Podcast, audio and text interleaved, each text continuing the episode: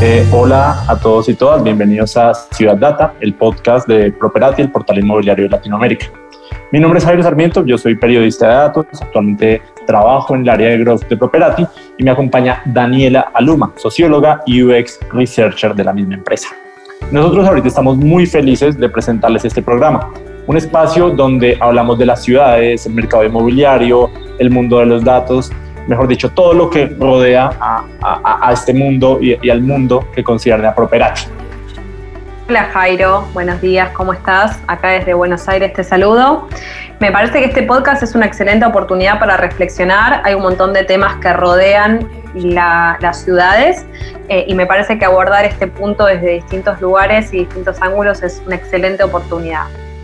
Sí, y es que justamente hablando de ciudades y hablando de todos estos temas, Hoy, desde una ciudad muy lejana a, nuestras latitudes, nos acompaña Nicolás Jaramillo. Eh, él es psicólogo eh, clínico y sexólogo, hipnoterapeuta clínico. Eh, él es ecuatoriano y actualmente vive en la ciudad de Barcelona, donde, bueno, trabaja y lleva toda su profesión. Y ustedes se preguntarán, bueno, hoy por qué desde Properate estamos hablando de psicología, de sexología. Bueno, y es porque justamente entre todos estos temas del hogar, del hábitat, eh, vemos una oportunidad para tocar ciertos temas, ¿saben? Para hablar de cuáles son los vínculos del amor, de las relaciones personales, qué, digamos, eh, impacto tiene el lugar en el que vivimos, el lugar que nos rodea. Entonces, justamente eh, de eso venimos hoy a hablar. Bienvenido, Nicolás. Un gusto estar aquí contigo hoy. Muchísimas gracias Daniela, Jairo por este espacio, qué gusto poder compartir con ustedes y que bueno, hablemos de temas tan, tan interesantes. Gracias por invitarme. Eh, bueno, muchas gracias eh, Nicolás por sumarte a este encuentro. Eh, y para comenzar nos gustaría un poco que nos des un breve análisis o que nos cuentes un poco cómo crees que está la salud mental y el bienestar emocional de las personas en la sociedad que vivimos hoy en día? Bueno, desde mi punto de vista, después de esta pandemia se ha visibilizado muchísimo la importancia de la salud mental, lo que yo veo como algo positivo, al fin. Creo que son muy pocas las personas las que pueden decir que no han sufrido de alguna manera el, el impacto psicológico, emocional, social del estar en alguna cuarentena, el de no poder salir, ver familiares, el estar con amigos, el que haya familiares, conocidos que estén enfermos o muriendo, o sea, creo que se ha visto impactada la salud y la salud mental, claro, incluida en esto, en todos los niveles, en todas las sociedades. Y, y ha demostrado las carencias de los sistemas en cuanto a ofrecer buenos servicios de salud mental. Entonces me parece que es una sociedad que todavía no le da la importancia necesaria a la salud mental, que además la salud mental está conectada con todo. Tenemos que entender la salud como un sistema. Todo está interconectado. Aquello que me pasa en el cuerpo también está vinculado con, nuestra, con nuestra mente. No lo digan, eh, lo escucho siempre decir, ah, es que solo es psicológico. No, es que lo psicológico afecta a lo físico, lo orgánico. Entonces, creo que hay una gran carencia o, no se le ha dado importancia en muchas sociedades a la salud mental y que lastimosamente, gracias a la, a, la pandemia, se ha visibilizado la importancia y se le ha dado un mejor lugar y ahora la gente empieza a movilizarse, pero todavía no creo que existen las estructuras necesarias para sostener lo que ahora este sistema pide, lo que la sociedad pide en cuanto a salud mental es inaccesible para muchos bolsillos. Eh, pensaba mientras estabas hablando, eh, eh, la pandemia un poco vino a refugiarnos en nuestros hogares, ¿sí? a estar en nuestros espacios privados.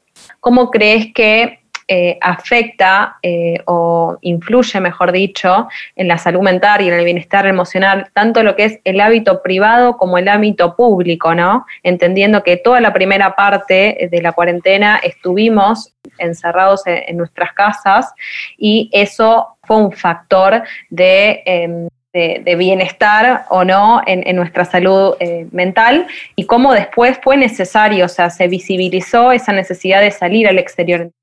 Claro que depende de persona a persona, pero los seres humanos somos seres gregarios y somos seres sexuados y somos personas que realmente necesitamos el contacto con gente.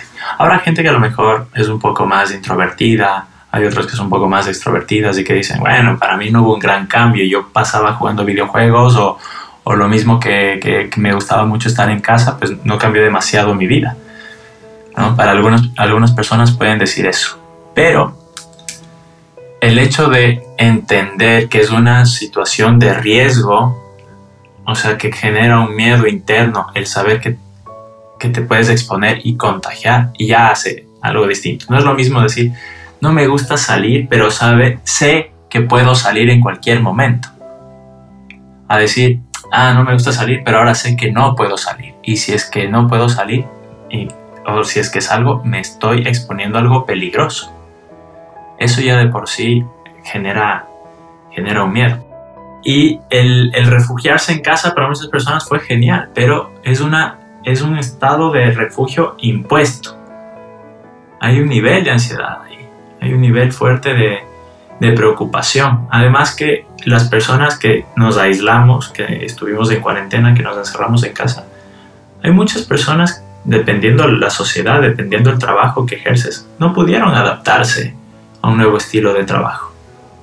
O sea, no es que todas las profesiones podían trabajar desde casa. ¿no? O sea, gente de, sanidad, justamente, o, o personas que están trabajando en el campo con la comida, etcétera, ¿no? Entonces, claro, aquí hay que ver que depende de, los espacios que cumples en tu sociedad, de las funciones que cumples en tu sociedad, si es que eres una persona que vive en una ciudad, si es que eres una persona que vive en el campo y no tienes a muchas personas a tu alrededor y que a lo mejor no lo ves tan, tan duro, tan difícil. Pero claro, ya no hay un montón de servicios que, que facilitan la vida y el bienestar día a día. No sé si te respondí o, o quieres aclararme más la pregunta o hay algo ahí que, que podemos hablar un poquito más. Me respondiste perfecto y de hecho trajiste a colación el tema del vínculo con el otro, ¿no? Esto de que somos personas eh, que vivimos eh, en vínculo con el otro y que necesitamos de eso. Entonces, a mí un poco me gustaría que charlemos ¿Cómo crees que afecta, digamos, la salud mental o el bienestar emocional que pueda tener cada uno con el vínculo que podemos generar con el otro? O sea, la sanidad de ese vínculo eh, o la fortaleza de ese vínculo, etcétera. Porque vivimos en sociedad, ¿no? el vínculo es inevitable, es necesario, lo necesitamos. Claro que sí, somos seres gregarios, necesitamos vincularnos con el resto y esto depende mucho de desde casa, ¿no? Cómo, qué tipo de vínculos generamos con nuestros progenitores, ¿no? Con nuestros padres, con nuestras madres, con nuestros cuidadores, con nuestras cuidadoras. El vínculo prácticamente afecta en todas las relaciones que vienen después.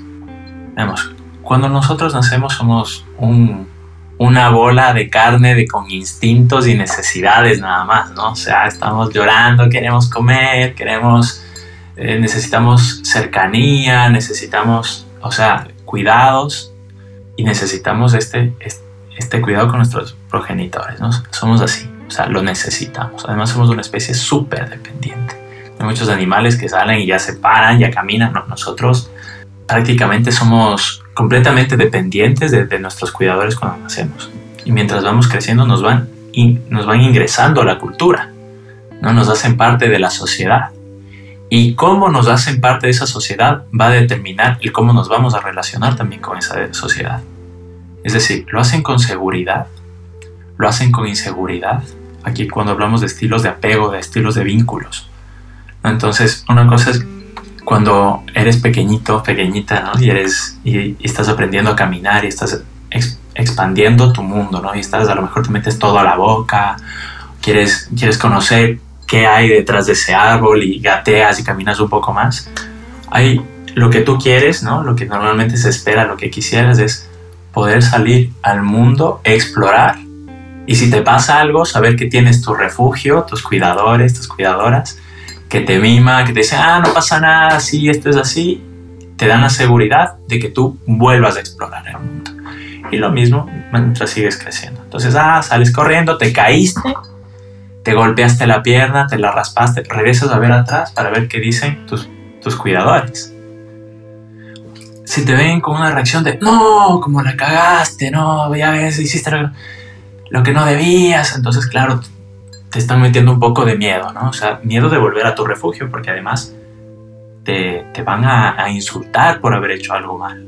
Entonces estás empezando a asociar a lo mejor el mundo externo como algo peligroso y el volver a tu centro, a tu núcleo, a, tus, a, tu familia también como algo estresante. Porque dices, entonces, ya la caí afuera, me dice mi familia que esto está mal y ahora vuelvo y me van a, a meter todavía mayor presión. Y aquí empieza a generarse los vínculos inseguros.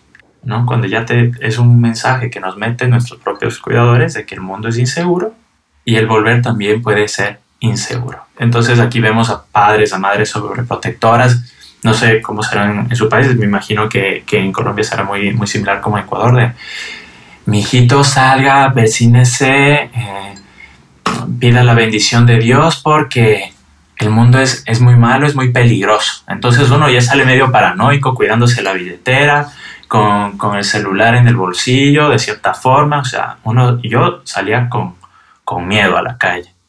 ¿No? Como que, uff, y además depende en qué barrio, uno tiene que estar todavía más atento, entonces sales con inseguridad.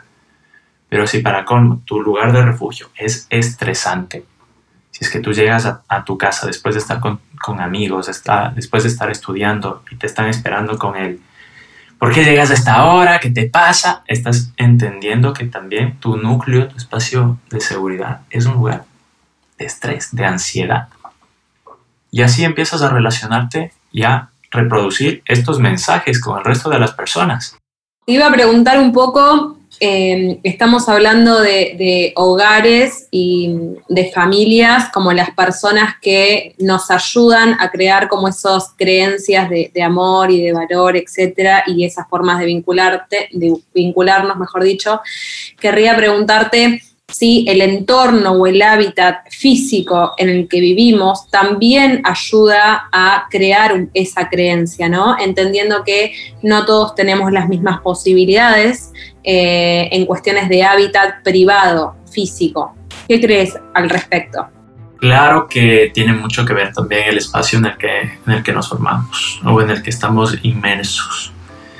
Hemos mm, en consulta, en especial en Ecuador, porque bueno, en Ecuador hay índices de pobreza mayores que aquí en España. Yo, vive, yo vivo en España cuatro años y medio. No me he encontrado con las mismas realidades en todas las partes de España. Obviamente, yo estuve de voluntario, igual en, en distintas organizaciones y, y, pude ver realidades de pobreza aquí en España, pero sobre todo con, con personas refugiadas. Que en Ecuador es mucho más común, mucho más fácil encontrarse con la pobreza.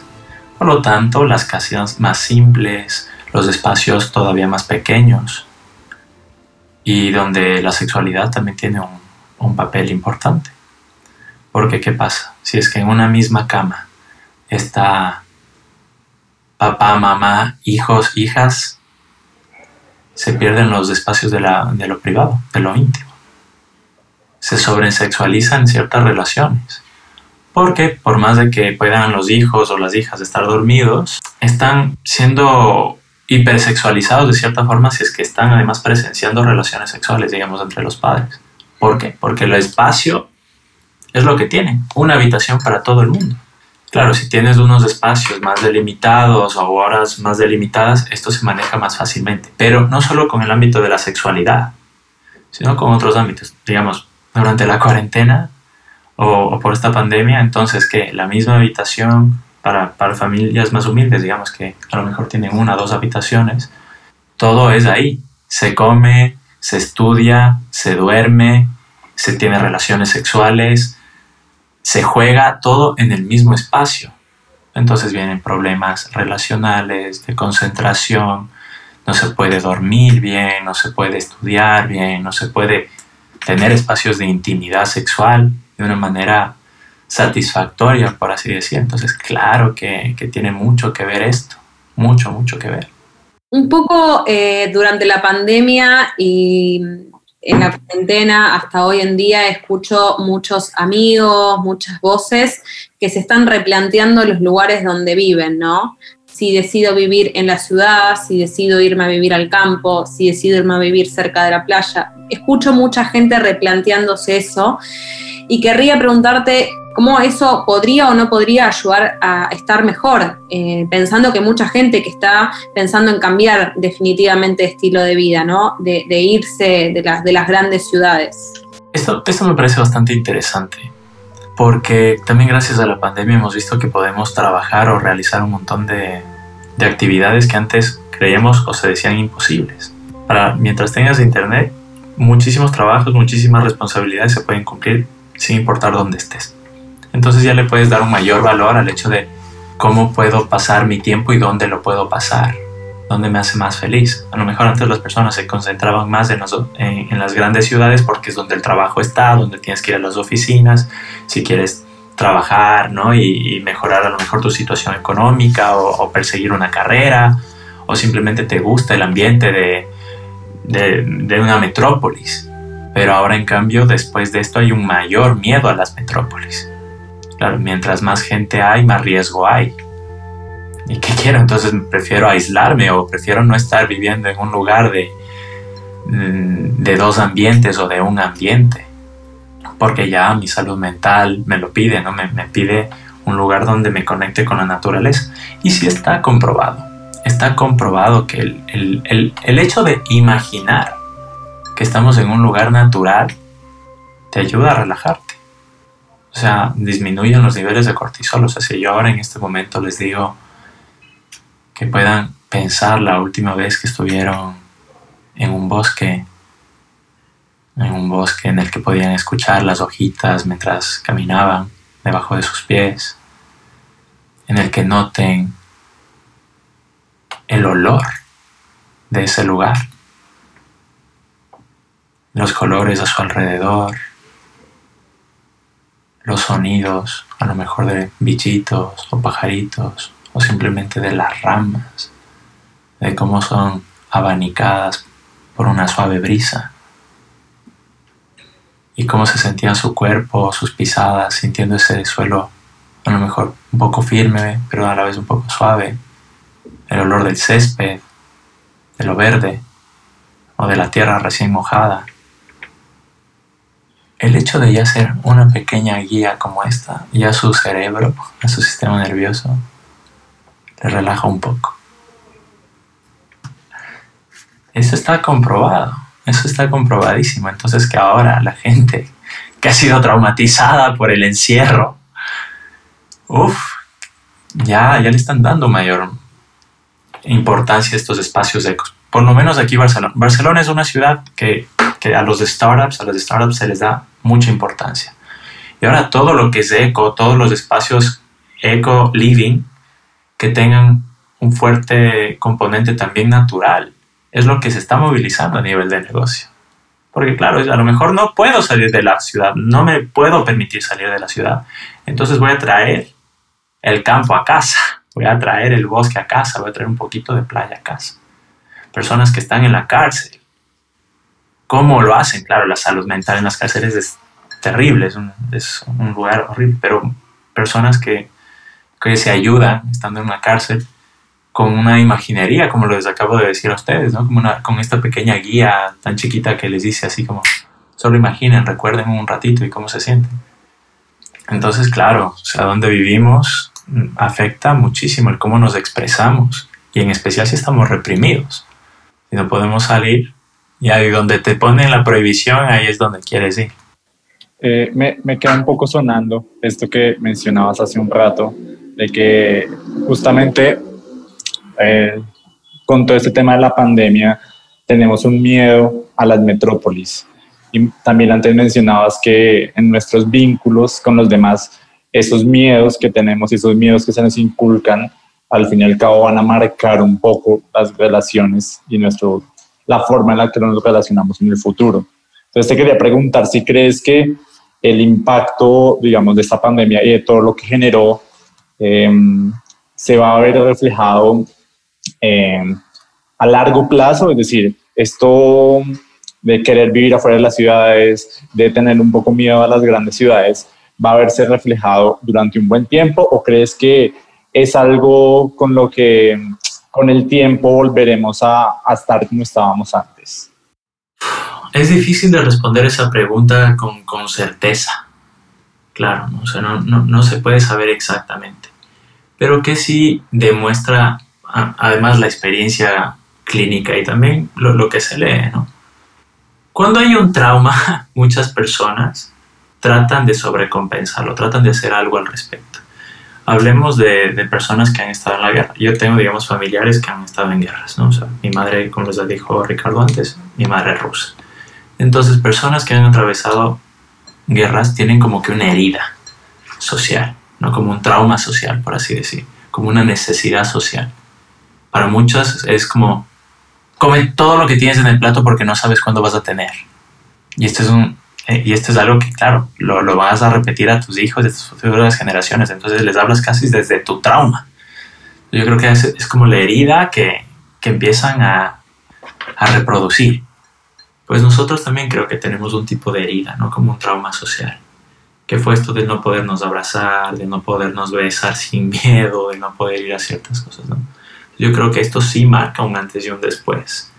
Yo creo que habrá muchísimas personas que por esto se, se mudarán, se irán fuera de las metrópolis porque a lo mejor ya está por su estilo de apego ansioso.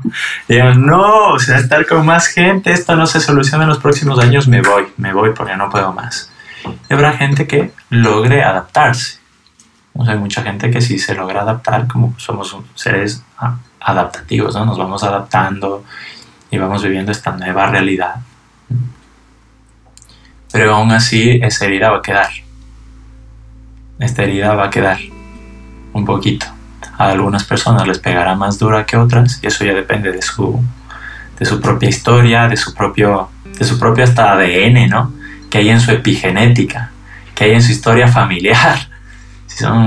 porque además está comprobado ¿no? que los traumas, las historias de nuestros pasados, de nuestros antepasados, se, se reproducen a, nivel de ADN. Entonces lo que no, lo que no dijeron tus, tus, padres, tus abuelos, tus bisabuelos, te sale a ti en el cuerpo, por así decir, ¿no? o sea, lo, lo cargas tú. Cómo tú trabajes con este propio con esta propia herida, con esta propia marca, con esta propia huella que nos deja este tipo de experiencia, sí va a, generar un antes y un después en ti y probablemente en, en, las futuras generaciones. Entonces, si es que no lo tratas, si es que no le das importancia a esta salud mental, a, a procesar lo vivido, vas a cargarlo en tu cuerpo, en tu ADN y a reproducirlo. Yo creo que van a venir unas generaciones interesantísimas con, con ese código que les estamos enviando de seguro. ¿Cómo será? Ya veremos. La memoria celular, ¿no? Siempre, siempre habla de lo que nos pasó y de lo que venimos a resolver. Quería preguntarte un poco si hay alguna tendencia a si vivimos en ciudades o en metrópolis o si nos alejamos un poco y vivimos en otro tipo de espacios.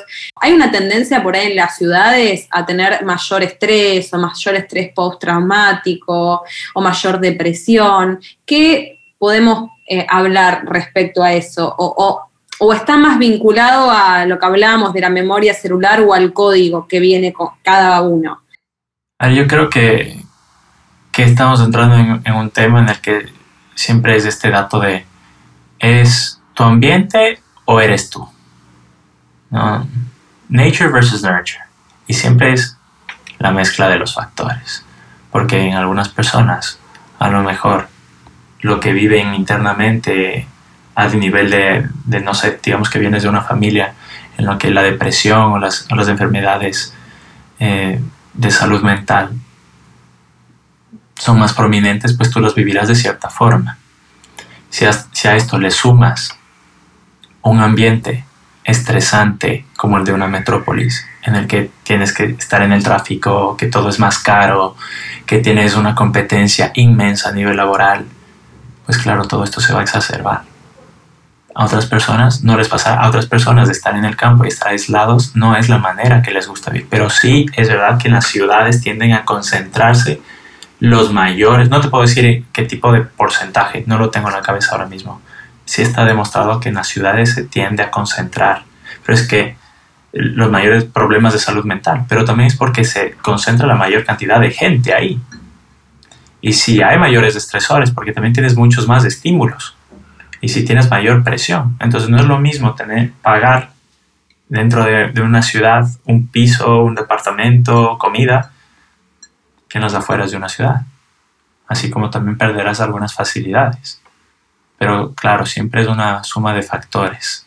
Ahora, ¿qué pasa? Que la suma de factores mm, sí, se, sí se pone un poco más complejo. Porque ahora todos hemos pasado por, por, por niveles de estrés bastante grandes, bastante altos o la gran mayoría diría yo. Y sí, las ciudades tienden a ser como donde se concentra la mayor cantidad de todo, de todo, de, lo positivo y lo no tan positivo también. Inevitablemente se me viene a la, a la mente una pregunta y es, claro, esto puede que sea también una percepción muy personal, que dependa de cada persona, pero ¿cuáles serían, digamos, estos espacios o estos lugares eh, a los que las personas, en los que las personas pueden encontrar esa paz en medio de tanto ruido en las ciudades. ¿Cuáles son esos lugares que en tu experiencia como, como psicólogo y como terapeuta has visto que son? A ver, bueno, como espacios yo creo que a lo mejor una persona que, que trabaje más con sociedades te puede dar su perspectiva. Mi, mi perspectiva como psicólogo, ¿no? que además trabajo la mayoría en, en consulta el uno a uno, yo lo que intento hacer con mis pacientes es que encuentren ese lugar dentro de sí mismos. Yo, yo es más, además como hipnoterapeuta, hago ejercicios para instalar un lugar de, de seguridad dentro de, de, uno mismo, de una misma, de una misma.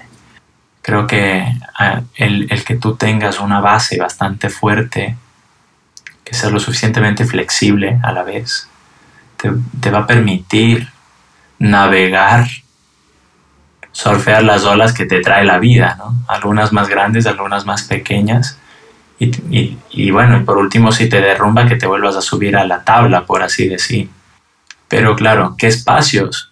Creo que habría que hablar. Veamos qué dice Dani, ¿no? A lo mejor Daniela sabrá un poco más de esto como socióloga. Yo digo, como psicólogo, sí, la gente tiende a buscar espacios, áreas verdes, o busca, busca relacionarse con amigos con los, que, con los que les da paz con los que se sienten cómodos. Tanto que llega un punto en el que tenemos esta idea falsa de que el virus ya pasó, pero me sigo viendo con este mismo grupo porque me dan seguridad, porque me, me hacen sentir bien, por más de que estamos sin mascarillas y cosas así, que, que tampoco es muy responsable porque el virus sigue ahí pero yo prefiero trabajar con las personas y darles un espacio. ¿Y por qué les hablo tanto de, de trauma? Yo creo que Ricky no, les había contado mucho esta parte. Yo soy especialista en trauma, en estrés postraumático y en abuso sexual y todo lo que tiene que ver con trauma y todo esto. ¿no? O sea, yo soy terapeuta EMDR, que es una especialización justamente en esto. Entonces, así sea por desastres naturales, por virus, por, por situaciones de abuso sexual, etcétera, siempre, siempre, siempre prefiero trabajar con las personas en fomentar un lugar dentro de sí mismas para que puedan manejar las, las olas que vienen de la vida.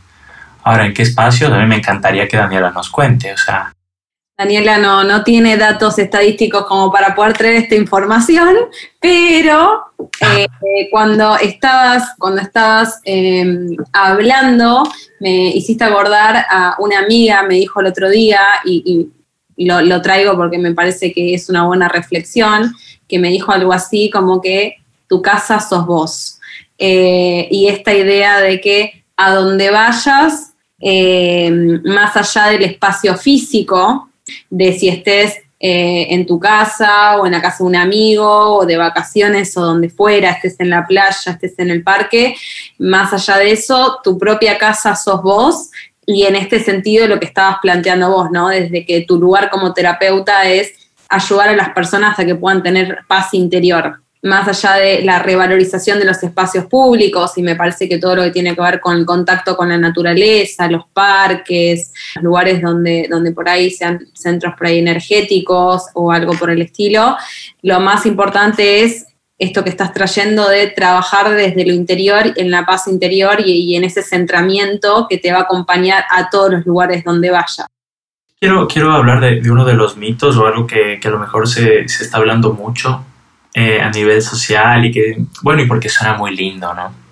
Esto de que si no trabajas en ti o si es que no estás bien contigo mismo, contigo misma, contigo misma, ¿cómo puedes estar bien con el mundo, no? Que dice, entonces tú, tú tienes que estar bien para estar bien con el resto, porque nunca vas a alcanzar este, este ideal de lo que sería la perfección contigo como persona, como este estado que quieres un estado súper zen. No, vivimos en sociedad y por eso también tenemos los las problemáticas sociales, que tenemos que saber surfear, que tenemos que tratarlas, que tenemos que lidiar con ellas.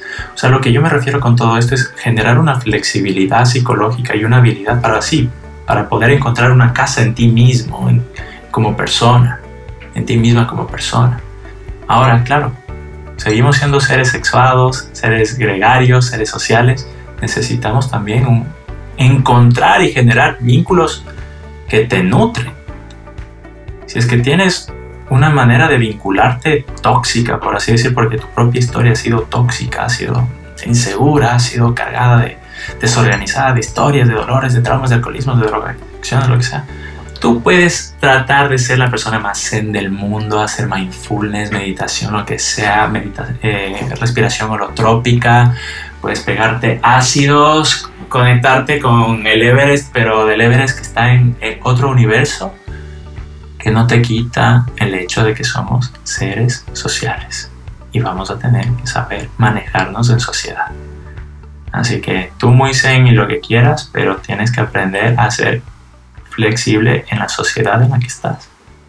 Coincido y para reivindicarme, no estoy diciendo que eh, vivas en soledad, quiero decir, ¿no? Me refiero a esto de construir tu propia casa interior. Digo que estar más sólido y estar en paz con vos mismo y trabajar en vos mismo te va a ayudar a vincularte eh, de una forma mejor. A eso me, estaba refiriendo, más que todo, no esta cuestión de vivir en soledad que para nada me parece sea una postura eh, adecuada, pero sí la fortaleza interna y trabajar con uno ayuda a poder vincularnos y estar mejor también con el resto.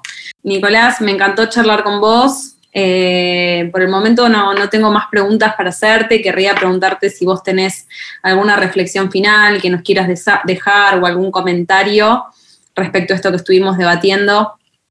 Bueno, primero que nada, muchas gracias ¿no? por, por, crear estos espacios. A mí me encantan este tipo de conversaciones y ojalá en un futuro podamos conversar de, de otros temitas que, que, aquí con esto de lo social y lo personal y, los espacios se puede hablar de un montón de cosas, en especial desde la sexología y de la psicología. es un tema súper amplio.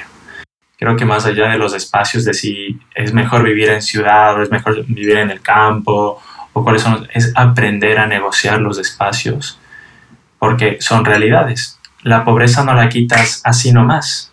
Entonces hay que aprender a manejar ciertos espacios de privacidad.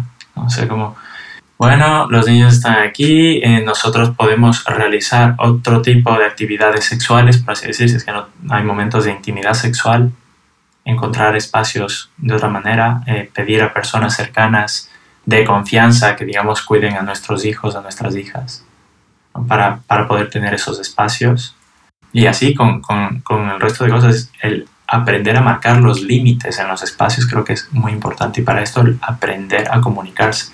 Y que sí, y a pesar de que estemos pasando por un evento traumático a nivel social, el poder lidiar con este trauma, el hacernos responsable o comprometernos con nosotras como personas, es una responsabilidad, creo yo, a nivel social. Si queremos un lugar mejor después, que ayudemos a reprocesar esto y eso es entre todas nosotras como personas, nos echemos una mano. No solo es, ah, tú tienes que trabajarte tus mierdas y ya está. es como, mm, ¿cómo, ¿cómo puedo estar presente para ti en este momento? A lo mejor muchas personas lo que necesitan es alguien que les escuche, ni siquiera que les aconseje, pero simplemente el, el crear un espacio de escucha activa, o sea, de aquí estoy. No te voy a resolver la vida, pero te escucho. O sea, necesitas descargarte, necesitas que alguien entienda que estás pasando por un momento duro. Eso es lo que mucha gente necesita en este aislamiento que les ha hecho que se ensimismen más. Entonces, más allá de si te aíslas en el campo precioso y respiras la naturaleza, hay gente que está ensimismada en sí misma y necesita esta conexión. Y a lo mejor podemos ser eso. Y si es que no podemos ser esa persona, también decirlo. A veces no estamos en el lugar mental que quisiéramos y es como, amigo, amiga, sabes, estoy hasta aquí con el trabajo, con la vida, con querer sobrevivir, con mi propia salud mental. Me encantaría darte el espacio, pero no hoy podemos hablarlo un día viernes con una cervecita por Zoom. Aunque eso también es un poco de, cuidado propio. Eso no significa que te tienes que quemar por todas las personas y saber pedir y decirle a las personas que lo mejor no estamos listas para escucharles es necesario. No es un rechazo, es te escucho, pero te escucho en un rato. cuando esté un poquito mejor. Ser consciente y respetuoso con uno mismo, ¿no? Así que, Nicolás, me encantó charlar con vos. Eh, te agradezco mucho por el espacio nuevamente. Eh, y bueno, nada, espero que podamos tener alguna otra charla en otra oportunidad para tratar algunos de estos temas que realmente me encantan. Así que muchas gracias nuevamente. Por mi parte, eh, igual que Dani, estoy encantado con esta entrevista. Creo que han salido cosas muy, muy enriquecedoras de acá y también espero en otra ocasión, ya sea en este podcast o en otro espacio, eh, poder seguir conversando sobre estos temas que en realidad están bien importantes. Muchas, muchas, muchas, muchas gracias, Daniela, Jairo. Espero verles en, otro momento. Gracias por generar estos espacios y por, y por invitarme. Bueno, Dani, a mí me gustaría que ya para finalizar este espacio eh, me contaras cuáles fueron los puntos que te quedaron sonando de esta entrevista. Perfecto. Bueno, Jairo, eh, el primer punto que me llevo de esta, esta, conversación tiene que ver con que la pandemia ha generado un trauma social colectivo. Es decir, eh, nos ha dejado una huella por las sensaciones de inseguridad, vulnerabilidad, ansiedad que todos hemos experimentado en este tiempo en un anhelo por evitar el contagio del virus. Sí, es que justamente en este anhelo, durante este, estos tiempos, hemos tenido que evitar besar, abrazar, tener contacto y bueno, eh, se sabe que los latinoamericanos somos personas muy de contacto con los demás y por supuesto esto ha tenido algún impacto en nuestra salud mental. Y justamente que mencionaste el tema de la salud mental, esta situación de la pandemia vino a visibilizar la importancia de la salud mental, ya que eh, somos todos personas integradas en un todo, que ese todo incluye tanto lo físico como lo psicológico. Entonces podemos decir que lo que nos pasa en el físico tiene que estar vinculado con lo que nos pasa en la mente y lo que nos pasa en la mente está vinculado con lo que nos pasa en el físico.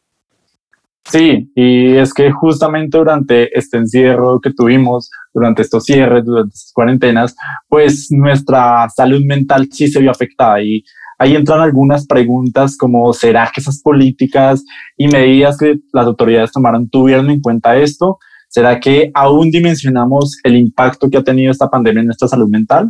No sé, son, son preguntas que quedan en el aire.